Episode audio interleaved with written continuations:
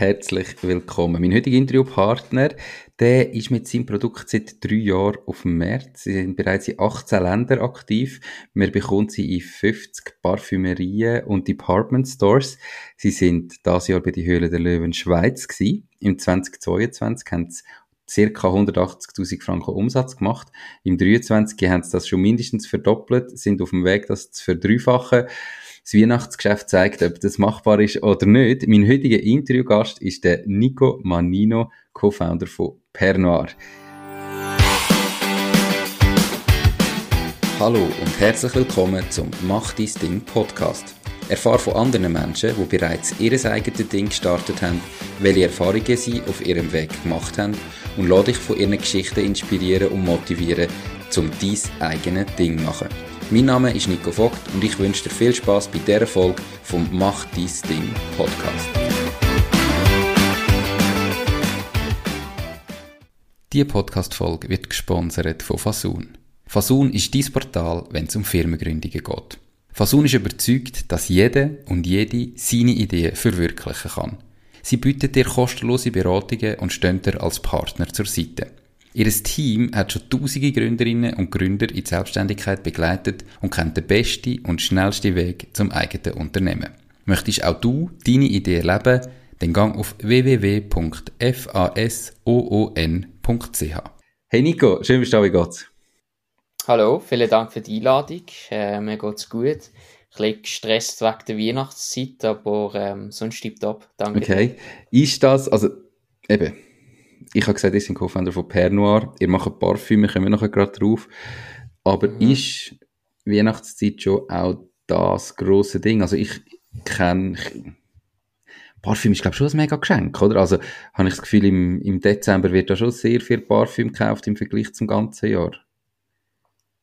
Ja, also kann man sicher so sagen. Äh, ich meine, wir sind gleich noch ein Start-up und wir versuchen eigentlich so konsistent Wachstum anzubringen. Aber wir merken schon an Weihnachten, ähm, dass doch das ein sehr beliebtes Geschenk ist, wobei ich nicht so ein Freund bin, unbedingt äh, Parfüm zu schenken, weil es halt sehr etwas Individuelles und Persönliches ist. Darum ist es natürlich immer gut, wenn man entweder ein bisschen Auswahl hat oder weiß, was das Gegenüber natürlich gern hat. Und wenn man das nicht weiß, rot ich ähm, rate ich davon ab, Parfüm zu schenken, genau. Aber ihr habt ja die Lösung, zu dem kommen wir aber später, wäre also vielleicht noch ein gutes äh, Weihnachtsgeschenk, will noch nicht genau weiss, was er schenken. Am besten dranbleiben, vielleicht haben wir später eine Idee für euch. Nico, ihr seid seit drei Jahren auf dem Markt, es ist so lustig, jemand anderen auch mit Nico anzusprechen, ähm, freut mich natürlich, aber ist gleich immer komisch, gell? Seit drei Jahren auf dem Markt, ähm, in 18 Ländern, 50 Parfümerien, Erzähl mir mal, wie ihr gestartet habt und was ihr jetzt ganz genau macht. Jo, wie hat es angefangen? Also wenn ich so zurückdenke, denke ich, es ist eine sehr naive Entscheidung gesehen.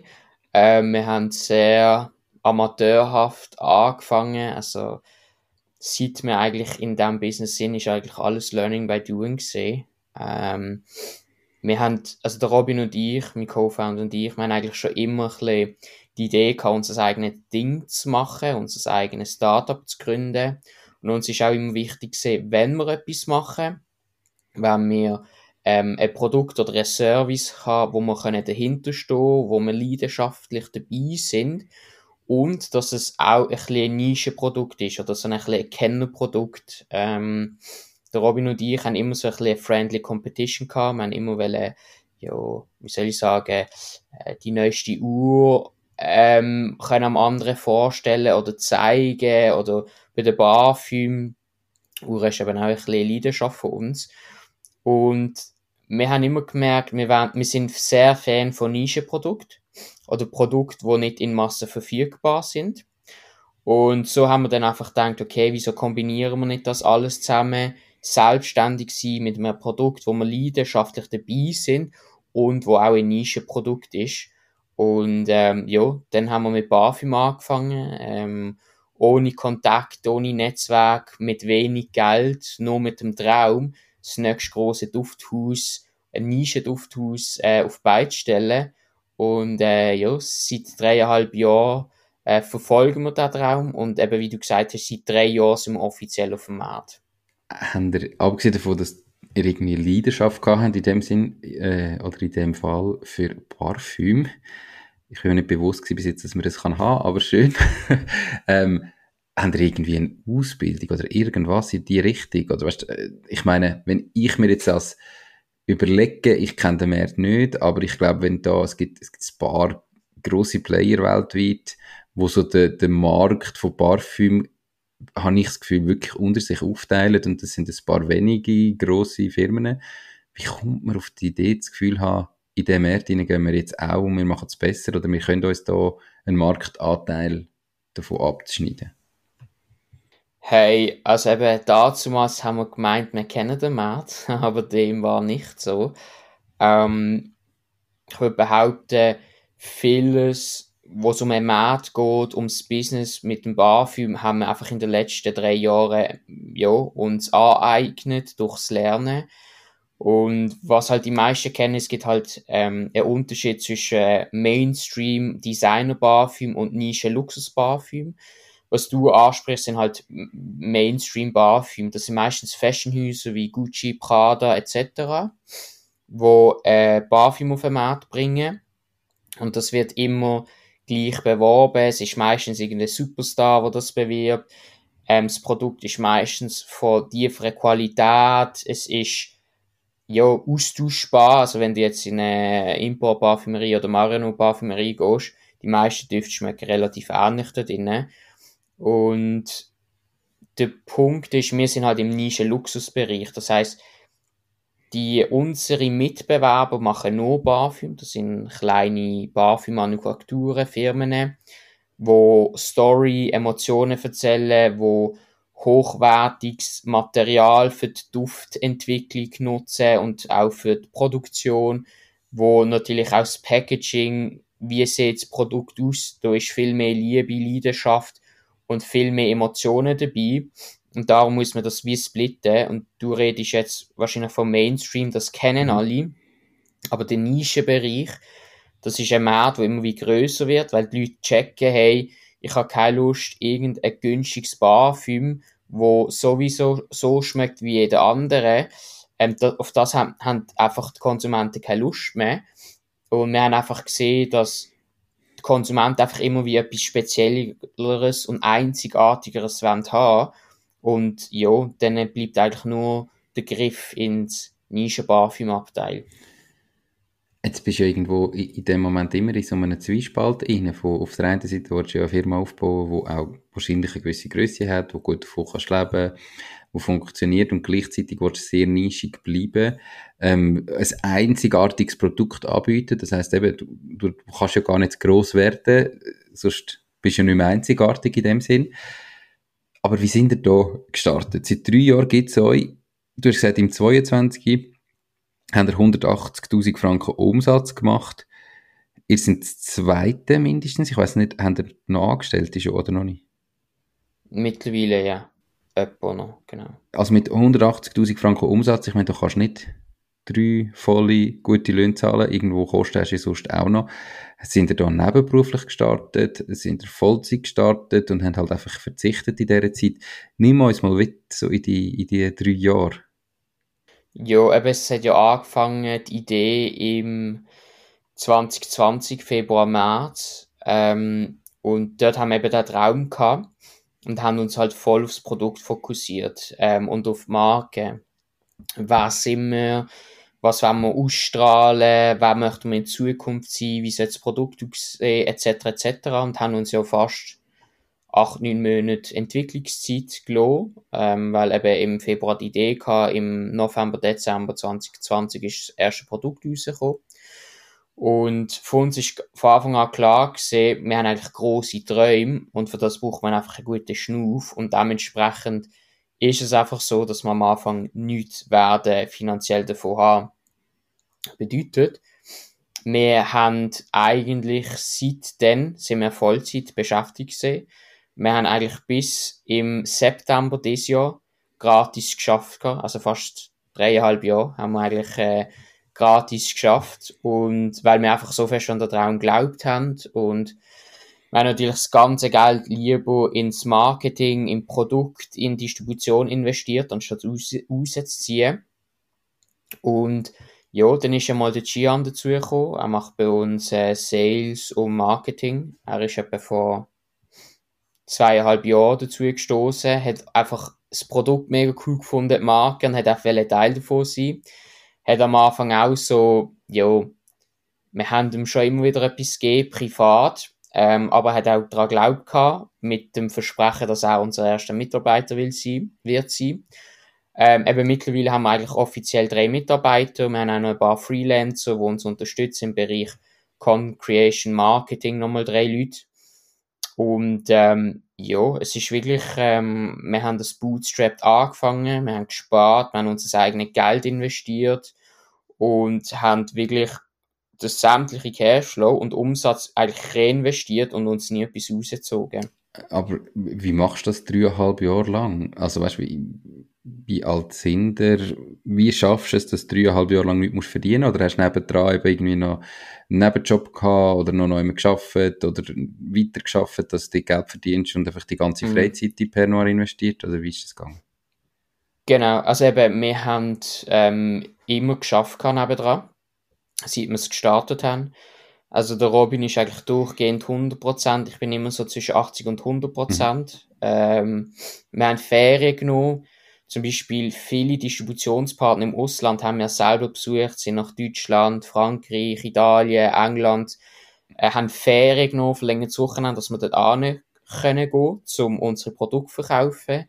Ähm, Wochenende, also sämtliche Freizeit haben wir eigentlich fürs, für Pernod investiert und ähm, ja, wir haben natürlich von etwas müssen leben, einerseits, aber andererseits, dadurch, dass wir gewachsen sind, haben wir immer mehr mit Bedarf an Geld gehabt fürs Unternehmen. Bedeutet, ähm, wir haben eigentlich das überschüssige Geld, das wir gehabt haben, vom Lohn, wo wir bezogen haben, extern eigentlich auch reinvestiert neben Cashflow, weil wir haben mehr wachsen. Und ähm, ja, seit dem 1. Oktober macht Robin und ich das vollberuflich, nur noch per Noir. Und seitdem beziehen wir auch einen Lohn aus der Firma. Und vorher haben wir das einfach nebendran. Wenn wir Zeit haben, haben wir einfach die Zeit genutzt für Pernod, genau. Jetzt haben Sie gesagt, ihr sind in 18 Ländern aktiv, also eben drei, dreieinhalb Jahre lang Unilohn, einfach geschafft, alles drin investiert, wo ihr irgendwie Führung habt. 18 Länder, 15 Parfümerien, Department Stores ich gehe davon aus, das ist jetzt nicht einfach ein Standard-Import-Parfümerie in dem Fall, sondern was sind denn das für Läden, wo da präsent sind? Ja, ganz unterschiedlich. Das sind meistens äh, inhabergeführte Parfümerien, also die haben ein, zwei Parfümerien. Also ein Beispiel ist zum Beispiel Oswald in Zürich. Ist eine sehr renommierte Parfümerie mit einer super Auswahl, oder? Dort haben wir auch müssen kämpfen zum reinkommen, weil die, also, also das ist auf die Champions League von der Düft, kann man so sagen. Und wir wollen ja dort dabei sein, äh, darum haben wir dort auch müssen kämpfen. Das sind auch Boutique, Concept Stores, ähm, sind auch einzelne Department Stores. Wir arbeiten jetzt auch mit der KDW-Gruppe zusammen, also KDW Berlin, Oberpollinger, also Luxus, äh. Ähm, genau, das sind so ein bisschen die Art von Partner bzw. Parfümerien und Department Stores, wo wir zusammen arbeiten. Kommen wir mal zum Preis sprechen. Ihr, das Parfüm von euch kostet 195 Franken über eure Webseite. Das ist grundsätzlich natürlich viel. Also eben, es ist, es ist teurer wie irgendwie der ähm, Mainstream-Parfümbereich, den du vorher gesagt hast. Aber ich meine, du kannst durchaus ja auch irgendwie so eine Import-Parfümerie 100, 120 Franken zahlen für irgendwie ein Parfüm. Also es ist jetzt nicht unglaublich teuer. Wie, ist denn, wie sieht denn der Markt aus? Also, weißt du, ihr seid okay, nicht Mainstream, für das sind ihr ein bisschen zu teuer, mhm. aber im Luxus gibt es wahrscheinlich noch x-fachs teurer, oder? Ja, also ich sage jetzt, so zwischen 150 Franken und 400 Franken sind so die meisten Produkte im so Nischen-Luxusbereich. Ähm, selten mehr, gibt es aber auch. Und ja, ich meine, wir wollen uns ja abheben in diversen Gebieten. Also jetzt einfach als Beispiel, schon allein unsere Saft, also das Parfümöl, das wir nutzen, ist extrem teuer. Also ein Kilo Ut kann teurer sein als ein Kilo Gold, einfach zum mal vergleichen.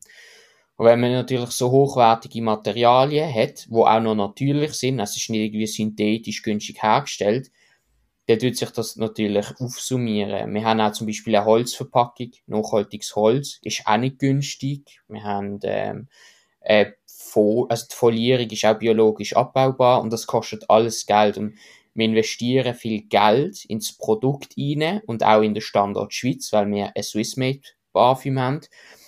Und dann, äh, wenn man das dann so vergleicht mit Produkten aus der eben Marionot oder der Import-Parfümerie, dann kann man das nicht so vergleichen, weil ähm, die Qualität ist natürlich, also nicht zum einen schlecht reden, das gar nicht. Ich meine, wenn einem der Duft gefällt für 80, 90 Franken, dann sollte man bei dem bleiben. Das will ich nicht sagen. Ich sage nur, wenn man etwas Spezielles will, wo man auch ein bisschen auf die Nachhaltigkeit schaut, wo man auch schaut, okay, es ist vegan, kein Animal Testing, ähm, man hat auch gewisse Emotionen und Geschichte hinter dem Parfüm, dann sind wir sicher die richtige Auswahl und das bieten wir alles.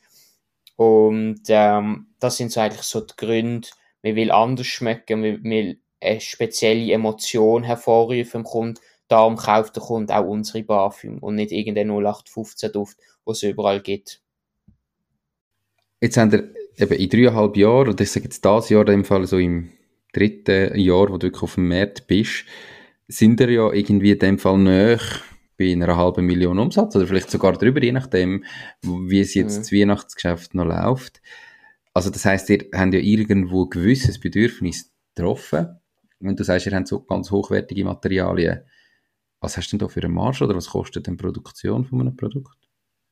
Genau, also es ist, es, also man weiß ja, dass ähm, der Verkaufspreis meistens ein Vielfaches ist mhm. von den Produktionskosten.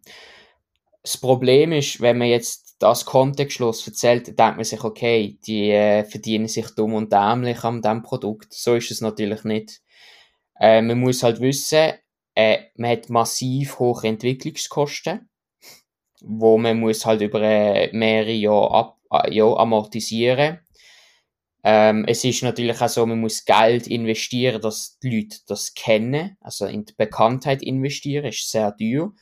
Weil nur weil ein Produkt gut ist, heißt nicht, dass es dann plötzlich jo, explodiert und riesen Umsatz äh, auffahren. Und der Hauptpunkt ist, die, der, der normale Business Case in der Parfümerie ist, die Marke verkauft es an einen Distributor. Das heißt, man bekommt als Marke vielleicht 20%. Sagen wir in unserem Fall, äh, 195 Franken sind das 39 Franken. Der Distributor übernimmt den Vertrieb, zum Beispiel in ganz Deutschland. Der verkauft sie an die einzelnen Parfümerien. Und er will natürlich auch seine Marge äh, vielleicht bei 50% haben. Das heißt, er verkauft es dann für, verkauft es bei uns bei 39 Franken ein und verkauft es vielleicht für 80 bis 90 Franken weiter. Die Parfümerie will ja auch etwas verkaufen, darum kauft sie es eben bei denen 80 bis 90 Franken ein und verkauft es dann für 195 Franken oder Euro.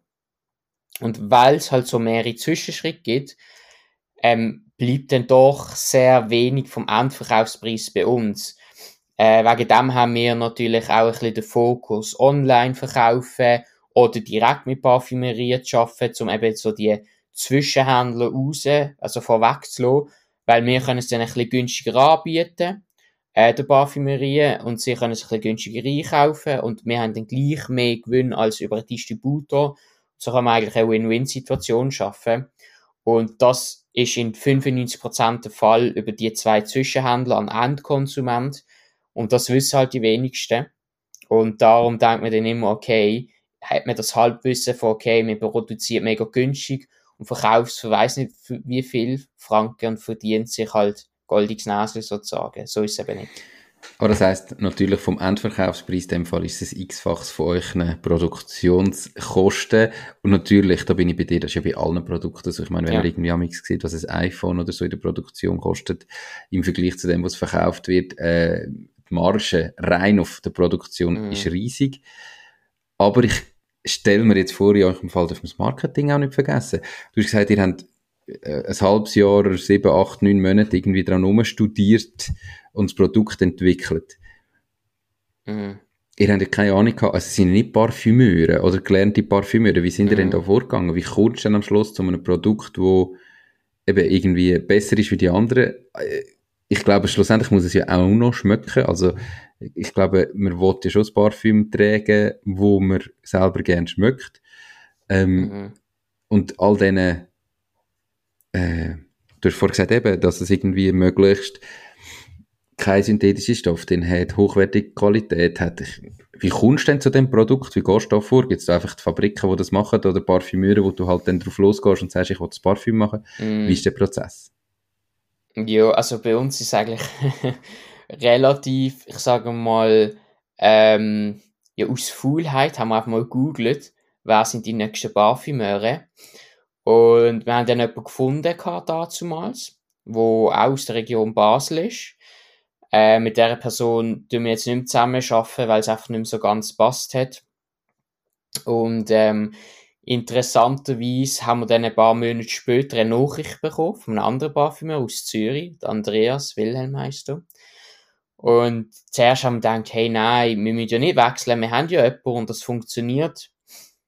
Bis wir eben an einen Punkt gekommen sind, wo es eben nicht funktioniert hat. Und dann habe ich gesagt, okay, ich gehe mal dort vorbei, weil er hat eine Duftlinie, die nicht so unser Stil ist.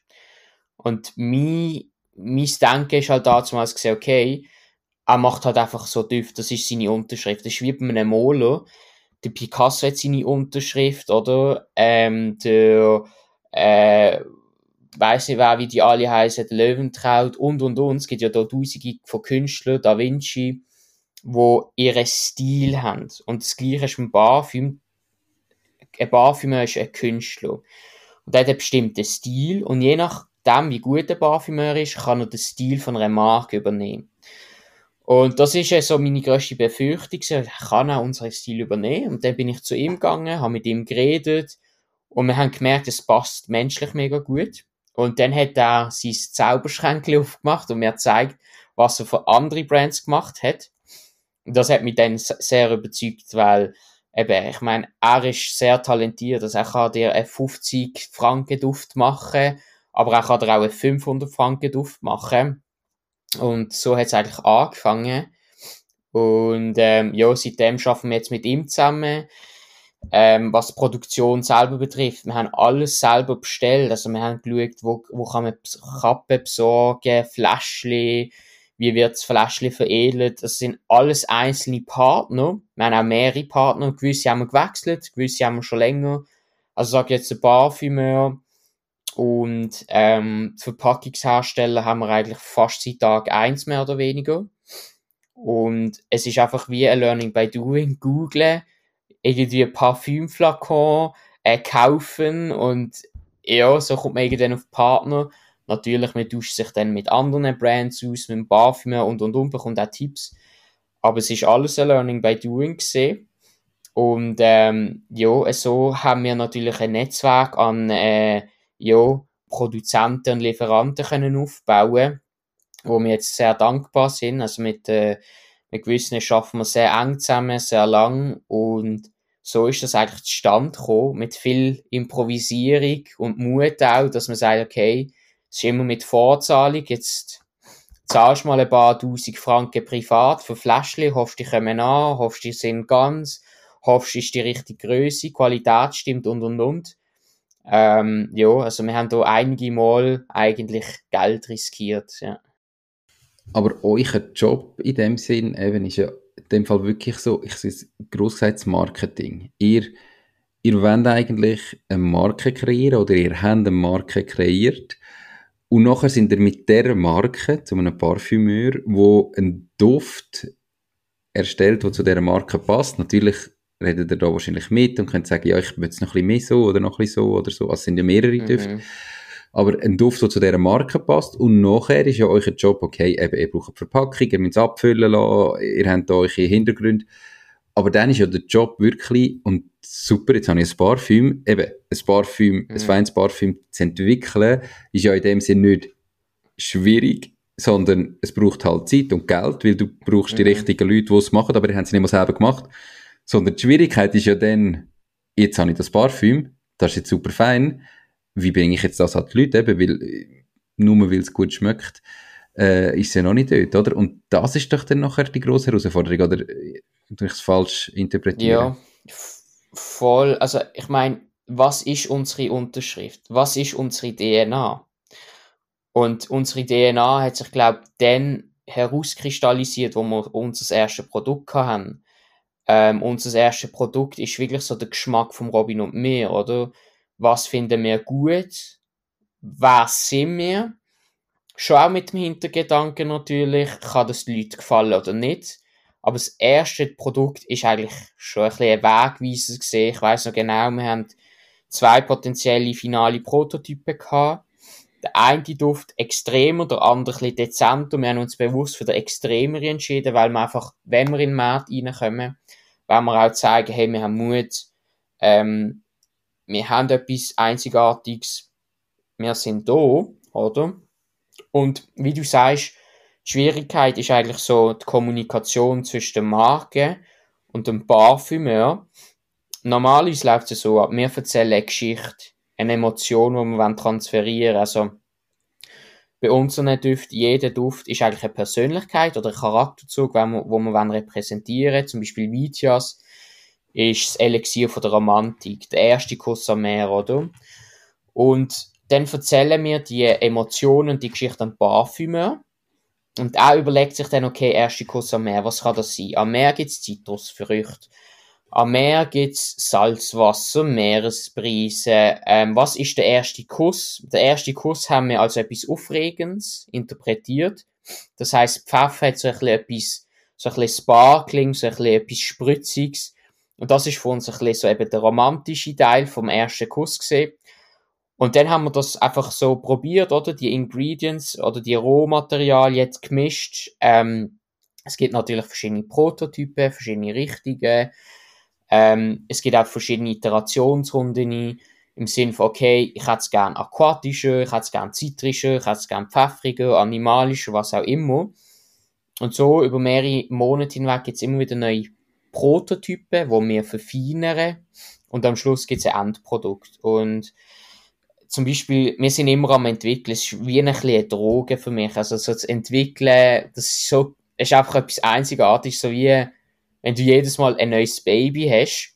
Und ähm, es ist einfach ein spezielles Gefühl, wenn man ein neues Produkt oder eine neue Formel beendet hat und einen neuen Duft hat. Und darum, wir sind immer ein bisschen dran. Und mittlerweile ist, ist der Austausch so gut mit dem Parfümeur, dass wir pro Entwicklungsrunde teilweise nicht nur einen Duft haben, sondern vielleicht zwei oder drei potenzielle Düfte. Und wir reden da nicht einfach von irgendetwas, von Abfallprodukt, sondern von fixfertigen Produkten, die auf dem Markt verheben. Und so läuft das eigentlich ab. Wir haben einen intensiven Austausch zwischen Parfümer und der Marke. Also der Robin und ich sind eigentlich sozusagen der Creative Director.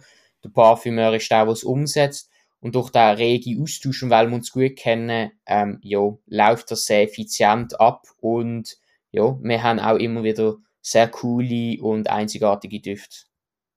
Also eben, jetzt haben wir die Düfte. Und okay, die Kommunikation mit dem Parfümeur ist mega wichtig, aber mhm.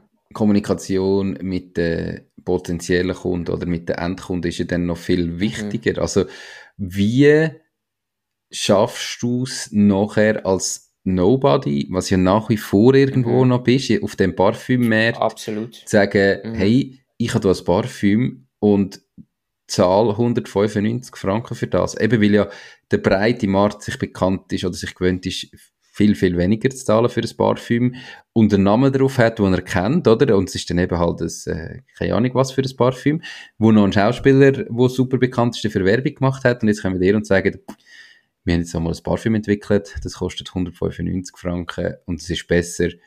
Wie haben ihr da die ersten Düfte verkauft? Ja, also noch kurz, also es ist so, dass etwa ein Drittel vom gesamten Duftmarkt ähm, Luxus- und Nischenmarkt ist. Also es ist jetzt nicht so, dass wir von in der Schweiz nur etwa 1000 potenzielle Kunden haben, sondern der Anteil ist sehr groß. Und wie du sagst, also die größte Schwierigkeit ist eben, den Konsument zu überzeugen. Ähm, wie machen wir das äh, auf verschiedenen Ebenen? Ähm, wir fahren starke digitale Kampagnen. Also wir tun immer wieder coole Content machen. Wir tun den Content auch immer wieder publizieren. Wir versuchen auch sehr nöch zu arbeiten, sehr eng mit Konsumenten wie auch Influencer oder Blogger. Ähm, weil es, sind immer, es ist immer noch so, dass sich viele Leute über Blogger informieren.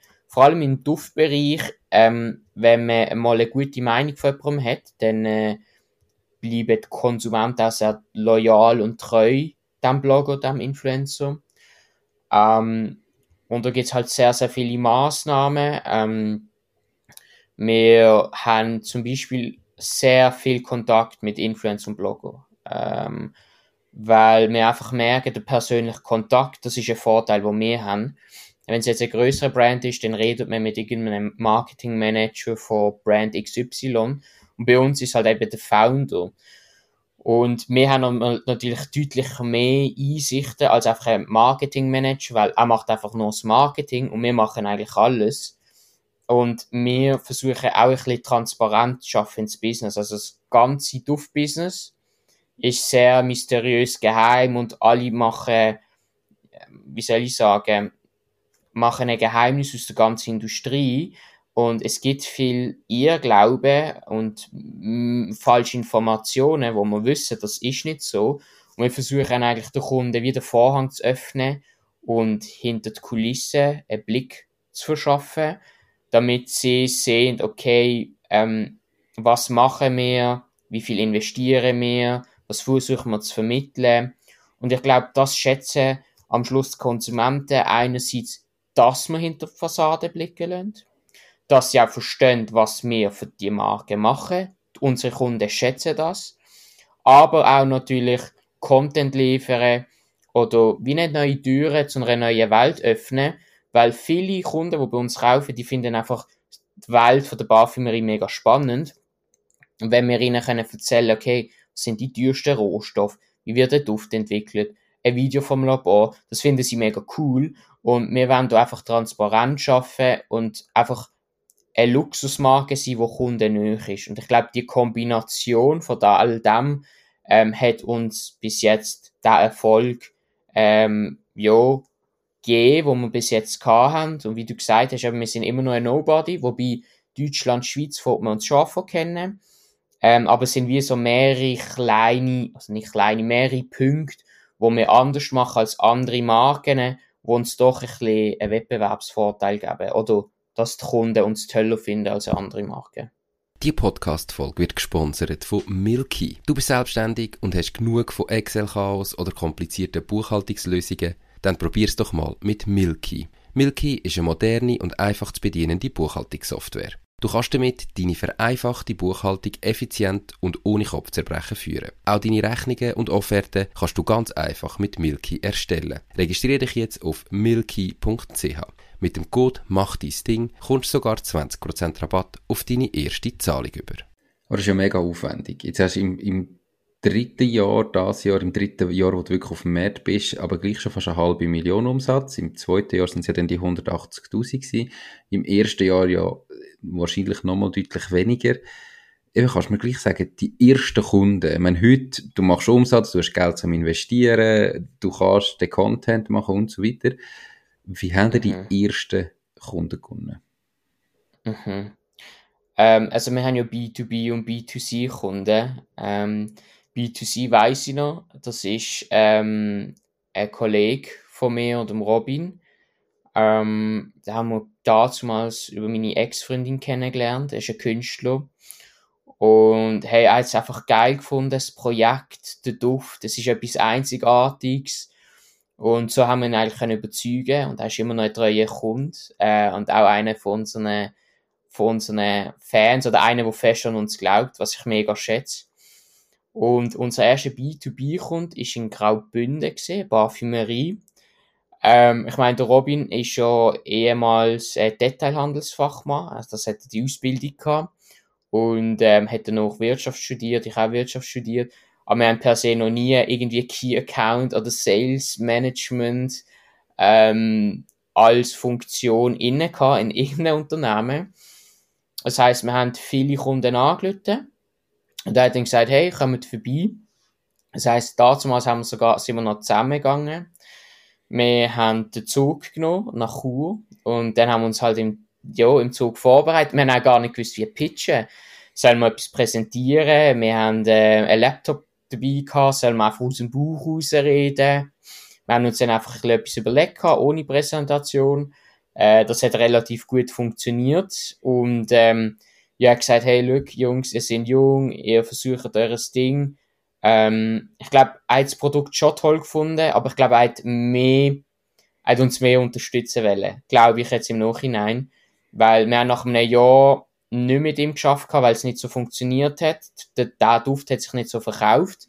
Man muss auch dazu sagen, der erste Duft, den wir rausgebracht haben, ist der Duft, wo sich am schwersten verkauft hat dazumals. Weil dazumals ist es sehr extrem gesehen. Und wir haben dies, wir haben jetzt vor einem halben Jahr den Duft müssen reformulieren. Und jetzt haben wir ihn viel beliebter gemacht. Und ja, ähm, so haben wir eigentlich unseren ersten Kunden gewonnen in Graubünden. Also eben, ähm, wenn man halt von Luxus redet, ist jetzt wahrscheinlich Chur und Graubünden nicht die erste Adresse, aber sehr dankbar und ähm, ja, das ist eigentlich der erste Kundenbesuch gewesen und der erste ist auch ein Erfolg gewesen. genau, ja. Aber ihr habt ja in dem Fall eben, du hast jetzt vorhin gesagt, es sind die 50 Stores in 18 Ländern. Mhm. Wie, wie sind die Metriken und auch vom Umsatz her, wenn du jetzt einen neuen Store versus einen direkt neuen Kunden eben jetzt über online hast, äh, wie gesagt, ich meine, im Store musst du es natürlich viel, viel günstiger verkaufen, damit er seine, seine Marge drauf hat. Im Endkunden hast ja du die, die volle Marge in dem Sinne, hast natürlich mehr Marketingbudget. Aber weißt du, ihr da wie Umsätze, wo ihr wisst, hey, pro Store, wo wir reinnehmen, machen wir im Schnitt so viel Umsatz und darum können wir so viel drin investieren. Wie wichtig ist das Store-Wachstum für euch im Vergleich zum Online-Umsatz? Mhm. Also, wir haben klar einen digitalen Fokus, weil wir einfach das Gefühl haben, da kommen Awareness, Visibilität viel effizienter und schneller wachsen. Das heißt, wir als Marke profitieren, aber wie auch ähm, die Parfümerie. Ähm, jetzt ist es natürlich so, wir haben Parfümerien, die machen vielleicht wenige tausend Franken Umsatz, aber es gibt Parfümerien, die machen fünfstelligen Umsatz, oder? Und es ist eine massive Diskrepanz. Und das ist eigentlich eine genau von den Themen nächstes Jahr. Wie können wir das eigentlich glätten? Oder wie können wir eigentlich die Parfümerien, die jetzt nicht so viel umsetzen, auf das Niveau anheben, von denen Parfümerien, die gut laufen. Weil für uns heißt das, unsere Marke funktioniert, unsere Düfte funktionieren, aber was sind die Erfolgsfaktoren in diesen Parfümerien? Und das ist jetzt einer von meinen persönlichen Zielen oder Aufgaben für, für nächstes Jahr, also fürs Q1 im 24. Wie, was für Strategien müssen wir implementieren, um die dort anzuheben? Und ich kann dir jetzt nicht sagen, was der Grund ist gibt sicher gewisse, die haben uns lieber. Oder es gibt andere, die haben unsere Düfte lieber. Äh, oder uns als Personen gern. Ich kann es dir leider nicht sagen, aber es gibt Gründe und dem will ich auf den Grund gehen jetzt und dann äh, werden wir das implementieren. Aber wie du sagst, wir wollen ja für die Reputation, dass wir als Luxusmarke wahrgenommen werden, ist wichtig, dass wir global in den besten Läden vertreten sind. Ähm, und in einem KDW sind wir nicht nur zum sozusagen Umsatz zu machen, sondern natürlich auch zum Visibilität, okay. Ähm, bestes Beispiel, wir haben vor zwei, drei Monaten an einer Messe in Italien. Und da sind zwei ähm, Araber zu uns gekommen und ich gesagt, ah, ich habe euch in München gesehen, im Oberpollingen. Oberpollingen ist eigentlich so ein bekanntes Department Store in München. Und dann haben sie gesagt, hey, mega cool und äh, wir haben euch probiert, mega einzigartig, kommen auch nach Arabien, verkaufen dort an. Und einerseits ist es sicher wichtig für Umsatz mit der, mit der Parfümerie und Department Store zu arbeiten, aber andererseits ist es auch sehr, sehr wichtig für die Visibilität und die Markenreputation.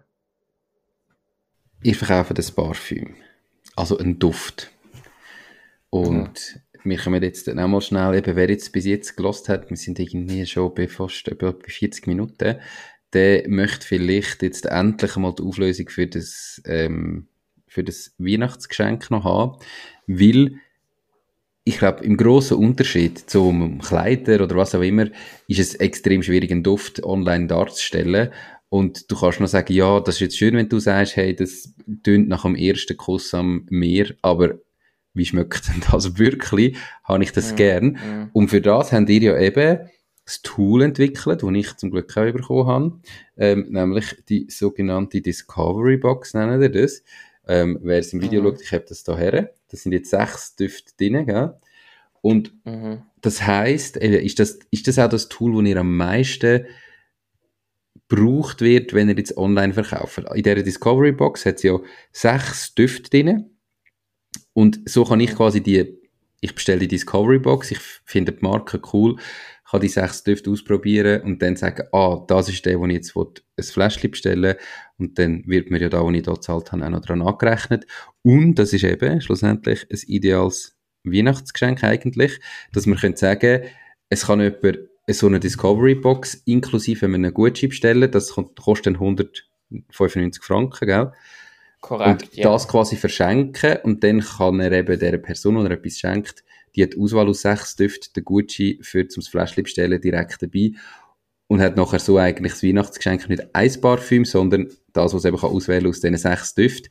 Ähm, ihr findet natürlich, wenn ihr das jetzt bestellen und sagt, coole Idee, cooles Geschenk, ich finde es verlinkt in den Show Notes unterhalb vom Video oder auf der Webseite www.machst-ding.ch, dann kommt ihr direkt auf den Gucci ähm, mit der Discovery Box, die jetzt vor Weihnachten noch wäre. Ich habe das bekommen und es ist ja wirklich krass, also die Düfte sind extrem unterschiedlich. Und es ist, meine Frau hat einen gehabt, wo sie als, äh, für sich entdeckt hat und für sich hat wollen. Und ich habe einen ganz anderen, den ich für mich habe. Ich muss aber auch sagen, eben, von diesen sechs sind die zwei, die uns gerade angesprochen haben und auch super gefallen haben. Die anderen vier sind überhaupt nicht unser Geschmack. Und dann hat man immer so das Gefühl, komm, es geht doch allen so. Ihr habt zwar sechs Düfte, aber am Schluss verkaufen ihr doch nur zwei. Ist das so? Oder verkaufen ihr wirklich alle von denen etwa ähnlich viel? Mm, ja, ist eine gute Frage. Also zuerst einmal, unsere Düfte wollen ja bewusst anecken. Wir wollen spezielle Düfte haben. Und wenn man einen Duft will haben, den nicht jeder hat, dann muss man auch davon ausgehen, dass es halt ja, ein sehr einzigartig schmeckt. Ähm, und wichtig, alle Düfte sind ja Unisex. Äh, das heißt, ähm, wir verkaufen alle Düfte an Männer, Frauen, ähm, spielt keine Rolle. Und interessanterweise haben wir noch nicht wirklich einen Bestseller. Also ich sage jetzt, der Naki funktioniert sehr gut. Aber wenn wir jetzt sagen, es funktioniert sehr gut, dann macht er vielleicht 10% mehr Umsatz als, als mhm. der Rest. Ähm, und der Punkt ist, was du als nicht gut empfindest, ist halt sehr individuell. Ähm, ich weiß nicht, wenn, wenn ich jetzt schnell zurückfrage, welcher Duft ist dir im Kopf gesehen, wo jetzt am wenigsten dir wird, dich wird ansprechen? Einfach mal zum Wissen. Also, mich hat der Mazar, das Elixir of Confidence, am mhm. wenigsten angesprochen.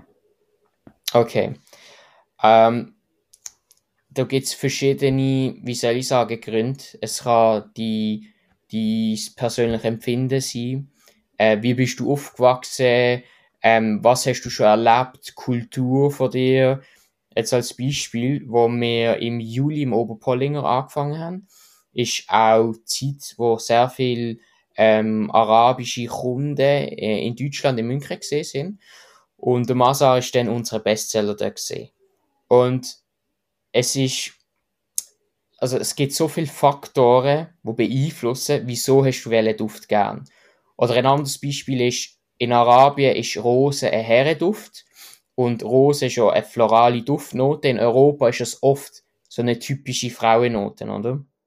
Und wir haben eigentlich bewusst sechs Elixier geschaffen. Ähm, also es werden sicher noch mehr, wo wir eigentlich bisschen für, all, für, für jeden etwas haben. Also eben, wir haben holzige Düfte, wir haben orientalische Düfte, wir haben florale Düfte, frische, fruchtige und was auch noch sehr interessant ist, die Kunden, die bei uns loyal sind und immer wieder bestellen, wir sehen, dass sie immer wieder verschiedene Düfte bestellen. Also wenn jemand bei uns Kunde ist, ist die Wahrscheinlichkeit sehr hoch, dass er bei uns verschiedene Düfte einkauft. Was natürlich zeigt, okay, wir haben so viele verschiedene Düfte. Wir haben nicht irgendeine äh, eine florale Linie, wo wir fünf Blumennot, äh, Blumendüfte haben, sondern immer etwas komplett anderes. Und das macht uns aus. Also kannst du dir vorstellen, ein Duft ist ein Anzug, das eine ist irgendwie Sneakers, Baggy-Hosen, Sweater, äh, das nächste ist irgendwie ähm, Arbeitskleider, äh, der Blaumann, der vierte Duft ist dann irgendwie ein Strandoutfit. Also man hat wirklich die komplette Breite und die, die komplette Breite wird noch diverser. Und das wollen wir eigentlich bezwecken.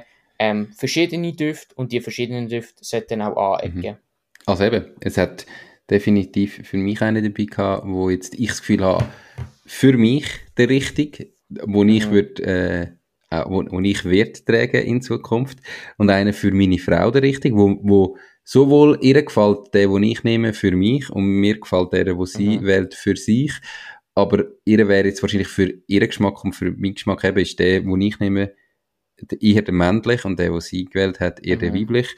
Ähm, und darum ist es äh, einfach noch spannend, weil ich weiß aus dem ja. Vorgespräch hast du schon gesagt, dass es eigentlich nicht jetzt einen mega Bestseller gibt. Und für uns ist es so klar gewesen, weil das jetzt für uns der richtig ist, ähm, finde ich noch spannend. Aber sehe ich es richtig? Ich habe jetzt vorher gesagt, was eben das Weihnachtsgeschenk wäre, wo ja jetzt gerade noch spannend wäre. Sehe ich es richtig, dass er durch den Online-Fokus sehr, sehr viel mit der Discovery-Box äh, schafft? Oder merken ihr, dass viel mehr Leute einfach direkt einen Duft wählen und wirklich halt einfach sagen, ins Blaue raus, mir gefällt die Marke, die Geschichte hinter tun gut, der Duft muss gut sein, ich kaufe den, weil ich, mhm. ich kann mir auch nicht vorstellen, 195 Franken für ein Parfüm zu zahlen, wo ich nicht mal weiß, wie es schmeckt. Mhm. Also die meisten bestellen bei uns schon das erste Discovery Set. Und man muss auch sagen, die Conversion Rate also, ist sehr hoch. Also wenn man ein Discovery Set kauft, äh, wenn man unsere Marke nicht kennt, ist eigentlich die Wahrscheinlichkeit sehr hoch, dass einer von diesen sechs Düften äh, Person gefällt. Und ich meine, am Schluss muss ja nur ein Duft gefallen von diesen sechs und das hat sich schon gelohnt und ähm, darum ist das Risiko auch relativ tief. Und wir tun ja eigentlich den Preis auch noch anrechnen. Das heisst, wenn du für 39 Franken Discovery Set äh, kaufst, tun wir den Preis auch am vollen Fläschchen anrechnen. Aber es gibt sehr, sehr viele Kunden, ist jetzt schwierig, eine Zahl zu nennen, ich habe es jetzt noch nie ausgerechnet, schätzungsweise 15, 20 Prozent, die Blindkäufe mhm. machen. Also die sagen, hey, ich habe darüber gelesen oder jemand hat darüber erzählt, ich kaufe den jetzt einfach mal. Und das sind auch meistens Leute, die sich ein bisschen auskennen. Und ich muss sagen, ich per se, also ich finde viele Düfte gut und interessant, aber ich sage dann eher, er passt zu mir oder passt zu mir nicht. Aber ich sage selten, ein Duft ist schlecht. Und das ist der wesentliche Faktor, dass meine Meinung ist, dass Leute, die sich mit Nische auseinandersetzen, gut können differenzieren bei der BaFin, die sagen, hey, der Duft, der ist gut gemacht, technisch hochwertig, aber er schmeckt oder er passt zu mir nicht. Oder, das ist halt der wesentliche Unterschied, wenn man das kann sagen und differenzieren, anstatt zu sagen, okay, der Duft ist schlecht oder halt gut, ähm, weil es halt gleich ein persönliches Empfinden ist. Und ich trage sehr viel, also teilweise probiere ich auch anderes Zeugs, aber mehr zum einfach, okay, es ist ein guter Duft, er passt zu mir und sagt dann vielleicht nachher, hey, ich trage ihn jetzt nicht mehr, weil er einfach nicht, doch nicht das ist, wo ich bin. Ähm, darum sage ich etwas mega Individuelles. Ähm, mhm. Genau. Ja, mit dieser Box hast du eben am Schluss, wir haben es am Anfang gesagt, oder du hast es am Anfang gesagt, ich meine, wenn du einfach ein einzelnes Parfüm kaufst, dann kaufst du entweder das Parfüm, wo du weißt, dass der andere oder die andere das schon trägt. Und dann ist es halt so ein bisschen ein easy Geschenk, aber auch nichts Spezielles. Oder mm. du musst wie ins Blaue raus einen Duft schenken, wo keine Ahnung hast, ob es dem anderen gefällt. Was dann auch schwierig ist. Du kannst Glück haben oder du kannst wahrscheinlich in der Mehrheit der Fälle daneben liegen. Und so hast du halt wie eine Möglichkeit, um etwas zu schenken. Und die Wahrscheinlichkeit, dass einer von diesen sechs dann gefällt, ist zumindest viel, viel, viel höher, weder wenn du nur eins einzelnes schenkst. Ähm, und darum genau. finde ich das noch eine coole Sache. Aber ich habe die Einleitung, um mal nochmal auf ein anderes Thema zu kommen, ähm, auch erzählt, die sind bei der Hülle der Löwen gewesen. Genau. Wie äh, ist das zustande gekommen? Wenn sind ihr angefragt worden? Sind ihr auf die zugekommen? Habt ihr euch beworben? Ähm, wie ist der Prozess nachher durchlaufen? Und hat es am Schluss ein Investment gegeben? Wenn ja, in welcher Höhe? Ja, vor ziemlich genau zwei Jahren ähm, habe ich meinem Geschäftspartner gesagt, hey, ich glaube, wir brauchen mehr Geld, um zu wachsen. Und dann haben wir natürlich Businessplan erstellt, Pitch Deck. Ich meine, wir haben alle Informationen in unserem Kopf. Traum, Vision, Mission, ähm, was unterscheidet uns, Strategie. Und dann haben wir gesagt, hey, bringen wir mal alles zu Papier, mache Pitch Deck und einen Businessplan und im Januar 2021 haben wir pitchen. Und wir haben so oft und so viel Leute unser Projekt pitcht, irgendwie niemand hat wollen. Weil, ja, Parfüm, ein Luxusbrand, ist jetzt nicht unbedingt so das Startup, wo man Lust hat zum Pitchen. Ähm, was man aber nicht darf vergessen ist, es ist, es gibt mega viele Möglichkeiten. Einfach zwei, drei Beispiele. Äh, bei Redo, eine Marke, ist jetzt auch für über eine Milliarde verkauft worden. Parfum de Mal im Dinizio. Äh, das ist ein Bärli, wo, wo zwei Marken aufgebaut haben.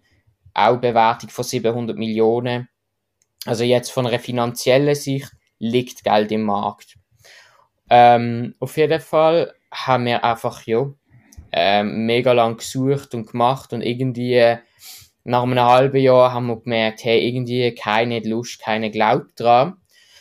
Da haben wir gedacht, okay, weißt du was, wir tun jetzt einfach noch ein bisschen mehr Traction aufbauen. Also das ist so oder so, haben wir das wollen, aber lass uns doch später nochmal versuchen. Und dann irgendwie Ende Sommer haben wir dann gedacht, hey, wie wär's, wenn wir uns bei Höhlen der Löwen bewerben? Also es ist eigentlich aus einem Jux, haben wir gedacht, komm, wir machen einfach mal Bewerbung, Pitch einschicken. Und dann haben wir irgendwie nichts mehr gehört. Und dann irgendwann im Herbst 22 habe ich dann plötzlich ein, Tele ein Telefon bekommen, hey, mega cool, wenn du mal vorbeikommen für ein Casting. Und dann habe ich gesagt, okay, why not, gehen wir mal vorbei. Und das Casting, wann ist das gesehen? Ich glaube, das ist dann etwa im November, Dezember letztes Jahr gesehen. Sind wir am Casting gesehen. Und dann haben wir unseren Pitch gemacht, geht drei Minuten. Und dann hat sie gesagt, ja, sie melden sich in ein paar Wochen wieder. Und dann haben wir wieder nichts gehört, nichts gehört, nichts gehört. Und dann, ja, haben wir plötzlich die E-Mail bekommen, hey, wir würden euch gerne dabei haben. Und dann haben wir im Ende Februar den Auftritt gehabt, das Jahr. Äh, also ist doch schon länger her. Ähm, und ja, ich meine, jetzt kann ich so sagen, es ist ja alles veröffentlicht. Ähm, alle haben investieren, was für uns mega überwältigend gesehen ist, weil irgendwie keiner daran glaubt und irgendwie dann plötzlich haben wir doch ähm, ein paar Investoren gefunden, also Unternehmer, Unternehmerinnen, die wirklich auch schon etwas auf die Beine gestellt haben und ähm, haben dann 240.000 können raisen für 12% Und was wir parallel auch noch gemacht haben, ist, äh, wir haben noch von einem Starter-Programm von der Basel-Landschaftlichen Kantonalbank auch noch eine Viertelmillion ähm, an, an Fremdkapital bekommen und stehen jetzt ja mit etwa fast eine halbe Million zur Verfügung zum Investieren, zum Wachsen. Ähm, aber eben, weil es halt ein Markenaufbau ist, können wir jetzt nicht einfach sagen, okay, wir investieren jetzt eine halbe Million in einem halben Jahr und dann sind wir plötzlich zehnmal so groß, sondern ähm, das wird sehr, sehr langsam investiert, sage ich mal, oder halt einfach ein bisschen testet, geschaut, was funktioniert, da wird mehr investiert. Und ja, kann man sagen, ist ein Erfolg gewesen, also ein überraschender Erfolg, genau. Wo machst du fest ähm, 240.000 für 12 Prozent? Das ist eine Firmenbewertung von 2 Millionen, habe ich richtig gerechnet. Korrekt, ja. Wo machst du jetzt darauf fest, warum das bei den Höhlen der Löwen alle fünf investieren und irgendwie ein Jahr vorher hat niemand wählen? Meinst du, weil ihr wirklich in dem Jahr halt so viel Traction haben können aufbauen, dass ihr dann können zeigen hey, wir meinen es ernst, wir bringen es an, auch ohne Geld, wir brauchen nur noch Geld, um noch schneller, besser wachsen. Also, dass, dass ihr einfach können etwas beweisen und darum die Leute daran geglaubt haben?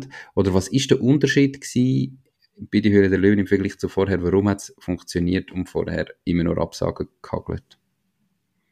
Ähm, ich glaube, es sind diverse, diverse Gründe. Also das eine ist mal, die Löwen sind ja in dieser Show und die sind ja eigentlich schon darauf eingestellt oder ready zum Geld auszugeben sozusagen. Ist ja wie beim Black Friday, oder? Ähm, ich glaube, es ist nicht nur wegen der Angebot, wieso man ähm, mehr Geld macht, sondern die Leute sind eigentlich auch Kaufstimmung und ich gehe davon aus, die Löwen sind auch in Investitionsstimmung. Ähm, das ist sicher mal das eine. Das andere ist, das ist ähm, ja auch unser letzter Pitch gesehen, ähm, logisch, weil wir ja das Geld bekommen haben. Aber das heißt, wir haben dort am meisten Traction gehabt. Ähm, plus sind noch größere Deals, haben wir dort abgeschlossen gehabt, wo wir vorher nicht gehabt haben, wo halt, ja, da geht es darum, das Geschäft, also da haben wir einen Deal abgeschlossen, wo eigentlich die letzten drei Jahre, wie ich sagen, auf einmal äh, gerade reinholt. Also einfach sehr große Deals gemacht, gemacht haben. Und ich glaube, der letzte Punkt ist, wir sind wirklich, wir haben können überzeugen, wir haben jetzt drei Jahre, dreieinhalb Jahre gratis geschafft, wir haben Ferien genommen, um unseren Traum zu verwirklichen. Wir gehen an Veranstaltungen mit den Netzwerken, also unsere Leistung ist schon sehr gut gesehen, muss man schon auch mhm. sagen. Mhm. Ähm, und ich glaube, so die Kombination aus all dem ähm, hat, glaube am Schluss die Löwen überzeugt gehabt. Also sie haben ja dann auch gesagt, okay, äh, nebendran 300'000 Franken in zwei Jahren zu verdienen, ist jetzt auch nicht einfach so gemacht, oder? Und ähm, ich glaube, das sind alle Gründe zusammen kombiniert, haben dann, ja, hat dann resultiert, dass dann alle haben investieren Spannend. Das war ja die Ausstrahlung. Wie haben ihr die festgestellt auf Verkaufsseite? Also hast du irgendwie während der Ausstrahlung da wirklich noch auf live deine Zahlen vom Stelligang verfolgt und gesehen, oh, da passiert etwas? Oder hast du gedacht, da mhm. kommt dann etwas und bist voll enttäuscht gewesen äh, von den Verkäufen, die passiert sind? Oder wie, wie ist die Situation gewesen? Also grundsätzlich der Hauptzweck ist definitiv gesehen, wir möchten das Geld. Und alles andere ist Bonus. Ähm, also wir sind jetzt nicht dort angegangen, damit wir bekannter durch den Fernsehen sind. Das ist für uns einfach Bonus gesehen. Ähm, also ich bin weder enttäuscht noch überglücklich gesehen. Ähm, ich habe es cool, also wir haben, wir haben es ein bisschen gemerkt. Ähm, jetzt nicht so viel wie erwartet, aber jetzt auch nicht irgendwie nur ein, zwei Bestellungen. Also ist okay gewesen. Ich sage jetzt so, der, der Mehrwert auf, auf, auf einer Umsatzseite ist jetzt, ja, bedingt feststellbar gewesen. Also man hat es schon gemerkt, aber ja, mhm. leicht, mhm. sagen wir mal so. Das ist einfach bei uns gesehen. Ja. Ähm, genau. Ja, ich glaube, ist ja immer schwierig, eben halt einen Duft und dann noch in diesem Preissegment gerade so durchzubringen, weil du bist ja ein Nischenprodukt und sehr nischig unterwegs. Mhm. Du bist bei der Höhle der Löwen gewesen. Ich trage seit Jahren eine Geschäftsidee mit mir rum, die ich noch nie äh, umgesetzt habe, die ich aber bis heute noch würde geil finde. Das heißt, du hast Kontakt zu der Höhle der Löwen. Wie würdest du es finden? Du schaust die Sendung selber auch. Ab und zu, ja es gibt ja dort viel eben irgendwie, ob das ein Parfüm ist, ob das etwas zu essen ist, ob das etwas zu trinken ist. Und dann gibt es die Degustationen und dann siehst du die Reaktionen von den Leuten und du willst doch eigentlich das Feeling daheim auch. Und du willst doch dann probieren und denkst, ah, wie schmeckt das? Ah, was ist das? Meine Geschäftsidee mhm. ist, dass man für so die einzelnen Folgen wie so ein, ein Päckchen macht im Vornherein, wo du kannst bestellen und dann an dem Obi quasi wie live mit degustieren, live mitprobieren. Bei euch wäre dann so wie eine Discovery Box vielleicht drin und ich könnte daheim, wenn sie in der Sendung die Düfte probieren, kann ich selber, ah, warte, das ist der Duft und ah, der schmeckt so. Oder wenn sie irgendetwas zu essen probieren, kann ich mitprobieren. Und ich habe das Gefühl, das wäre doch voll geil. Zum, zum Sendung schauen wäre doch das noch vieles besseres Feeling und du hättest so volles Erlebnis bei dem Sendung schauen. Meinst du nicht? Ich bin ein Mensch, der sehr kritisch ist. Und wir kommen eigentlich immer zuerst Gründe in den Sinn, wieso etwas nicht funktionieren als umgekehrt. Warum soll es nicht funktionieren? Erzähl. Äh, ähm, mh. Ich glaube, also das erste ist einmal ähm, das Verhältnis von Produkt und Dienstleistung. Also ich kann dir jetzt nicht eine Zahl nennen. Ich weiß nur, es gibt viele, die Dienstleistungen anbieten. Ähm, dann ist so wie die Frage, das kann man ja nicht erleben, oder? Das ist mal das eine. Das andere ist, das Produkt, je nachdem, oder? Meine Parfüm ist verpackt, je nachdem, zum Beispiel 36 Monate gut. Ähm, aber jetzt zum Beispiel so Praline oder Schoki, ähm, Logistik, also eben Logistik ist auch einer von diesen Themen, die äh, bei uns äh, ein Painpoint ist sozusagen, aber hoffentlich bald nicht mehr. Ähm, so wie tut man das bewerkstelligen? Ähm, bei uns ist auch zum Beispiel das Discovery Set Box, ist damals haben wir noch gar keine Box gehabt. Ähm, wir haben das mit dem Geld jetzt können machen, oder beziehungsweise das ist die Idee gesehen. Ähm, ich glaube, und der letzte Punkt ist, dass man ja nicht will und darf verraten, ähm, was für, für jemanden kommt. Das heißt, wir müssen eigentlich jede Woche eine neue Bestellung machen. Ich finde die Idee per se cool, dass man es erleben kann, aber die Frage ist, will das der Zuschauer so fest erleben oder nicht? Ich meine, wenn er, wenn er davon überzeugt ist, wird er es einfach bestellen oder testen. Ja, aber ich wollte, bin ich schon bei dir, aber ich wollte es ja live ich wollte es ja nachher nicht am nächsten Tag müssen bestellen oder posten oder was auch immer, sondern geil wäre doch, wenn ich es in dem Moment, wo ich jetzt da die Pitches schaue und der da vorne erzählt, egal von einem Proteinriegel und isst den und alle denken, boah, das ist der beste, den ich je gehabt habe. In dem Moment will ich doch können den Proteinriegel in die Hand nehmen. Und logisch, du kannst nicht bei allen Produkten, aber es hat ja bei jeder Folge fast irgendwie eins, zwei Produkte, die du kannst so haben. Und mhm. ich glaube, wenn nachher die auf 3 Plus, falls jemand zulässt, ähm, sagen wir Danke, wenn ihr es ausprobiert, oder kommt auf mich zu, wegen der Idee. Wenn doch du nachher im Vornherein sagst, hey, du willst das, und dann bestellst du das Set, ob jetzt mhm. du, kannst vielleicht sagen, für eine einzelne Folge oder für die ganze Staffel, und dann kommst du, ja, an dem Tag vor der Sendung kommst du das Päckchen über, dann promotet ja schon alle, dass sie an dem Abend in dieser Folge sind, also dann ist ja auch öffentlich, und du kommst halt dann die Päckchen so, ich meine, sonst, ja, logisch ist Logistik, aber Logistik hast du immer, also meine, damit sie halt einfach die einkaufen und nachher weiterverkaufen. Ähm, da sehe ich jetzt nicht so als riesen Problem. Das ist mhm. lösbar. Hey, ähm, testen. einfach testen. Ich meine, so machen es ja die meisten. Einfach mal probieren. Es kann sein, dass dann halt ein Paket vielleicht 200, 300 Stutz je nachdem kostet, oder? Weil, ich meine, gewisse Produkte sind auch hochwertiger. Äh, oder schwierig. Oder Schuhe Hey, mega, ich, ich würde es einfach mhm. probieren. Probier und sonst findest du es nicht raus. Ähm, so machen es ja die meisten und das wäre, glaube ich, so mein Tipp. Ja. Obwohl ich jetzt da ein bisschen den, den wie heisst Advocatus Diaboli Das ist gut, der braucht es. Ähm, genau. Hey Nico, wir sind schon genau. bei über einer Stunde. Ähm, woher geht es bei euch? Was ist, jetzt machen ihr da ein Jahr eine halbe Million Umsatz. Was ist geplant nächstes, übernächstes und überübernächstes Jahr? Und braucht ihr weitere Finanzierungsrunden in Zukunft jetzt im Plan oder sagen ihr eigentlich nein, die eine hat jetzt gelangt und sollte uns länger für unsere Ziele? Ähm, Distribution ausbauen, ähm, Markenbekanntheit steigern, Visibilität steigern. Ähm, das sind eigentlich so unsere Hauptaufgaben, äh, während wir eben versuchen, unsere aktuellen Kunden eigentlich auf ein gutes Niveau anzuheben, indem wir investieren und helfen. Und ähm, das sind eigentlich so unsere Aufgaben für die nächsten Jahre. Neben äh, neuen Düften rausbringen natürlich. Das ist immer wichtig. Ähm, aber ich habe nie einen typischen VC-Case sein, wo man da alle Jahr oder alle zwei Jahre immer wieder Finanzierungsrunde macht und am Schluss gehört man ein paar Prozent. Ähm, das ist eigentlich nie die Idee. Ähm, also eben ein Exit oder so ist immer möglich, wer weiß.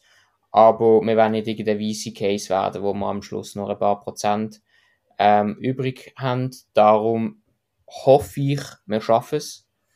Ohne weitere Finanzierung oder zumindest ohne, also Finanzierung per se ja, aber non-dilutive, wenn denn. Ähm, ja, es wird sich jetzt zeigen mit der Zeit. Es gibt ja noch ganz andere Finanzierungsmöglichkeiten.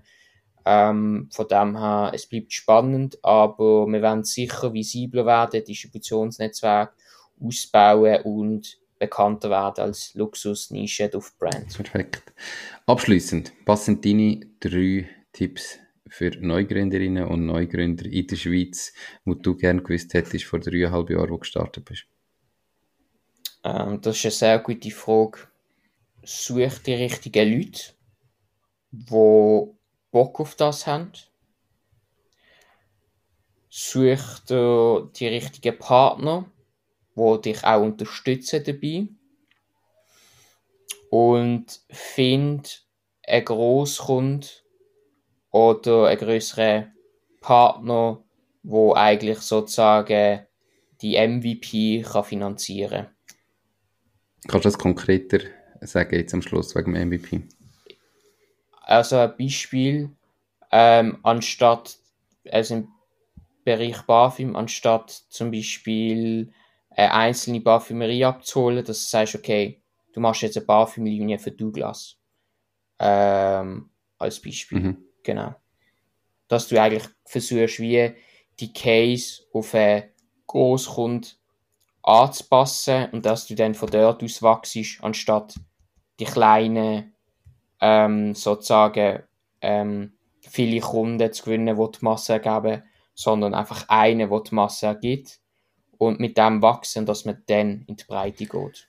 Ist das das, was ihr jetzt in dem Fall gemacht habt, wo du gesagt hast, eben die grosse Bestellung, die ihr schon gehabt habt, darum ist vielleicht auch spannender für die Höhle der Löwen, aber ihr habt es halt darum erst ein bisschen spät gehabt. Etwa, etwa in die Richtung.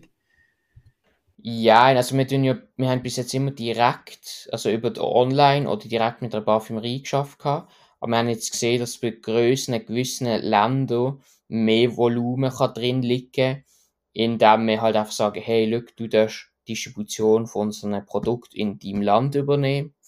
Und wir versuchen jetzt eigentlich wie unsere Sales Channels zu diversifizieren, dass wir auch größere Kunden können akquirieren, die ein ganzes Land machen. Das heißt, da muss ich nicht zum Beispiel in den USA nach New York, nach LA gehen, sondern dass zum Beispiel in den USA jemand die ganze USA betreut. Mhm. Einfach als Beispiel, genau. Okay. Mega spannend. Correct. Hey Nico, merci viel, viel mal für deine Zeit, für das spannende Interview. Danke dir. Wer jetzt eben noch kein äh, Weihnachtsgeschenk hat und das Gefühl hat, Parfüm tönt doch super, nochmal den Link findet ihr in den Show Notes auf der Webseite www.machst-ding.ch oder unterhalb vom Video, wer das auf YouTube schaut. Wenn ihr das Interview spannend gefunden habt, bitte schickt es an eure Kollegen weiter. Je mehr, desto besser. Abonnieren den Kanal, ähm, irgendwo eine Rezension schreiben. Das hilft mir mega weiter. Und äh, ich wünsche dir ganz eine schöne Weihnachtszeit. Hoffentlich pushen dir die jetzt auch noch mal ein bisschen. Merci, bist du da gewesen. Danke gleichfalls. Danke für die Einladung. Merci. Alles gut. Ciao, ciao. Ciao. Das war es auch schon mit dieser Podcast-Folge. Ich bedanke mich ganz herzlich fürs Zuhören. Ich würde mich außerdem extrem freuen, wenn du auf meine Webseite www.mach-deis-ding.ch wirst gehen und dich dort in mein Newsletter einträgst. Damit kann ich dich über neue Folgen und Themen, die dir helfen, dein eigenes Ding zu starten, informieren. Nochmal danke vielmals fürs Zuhören und bis zur nächsten Folge vom Mach dein Ding Podcast. In dem Sinn, alles Gute und bis dann, dein Nico.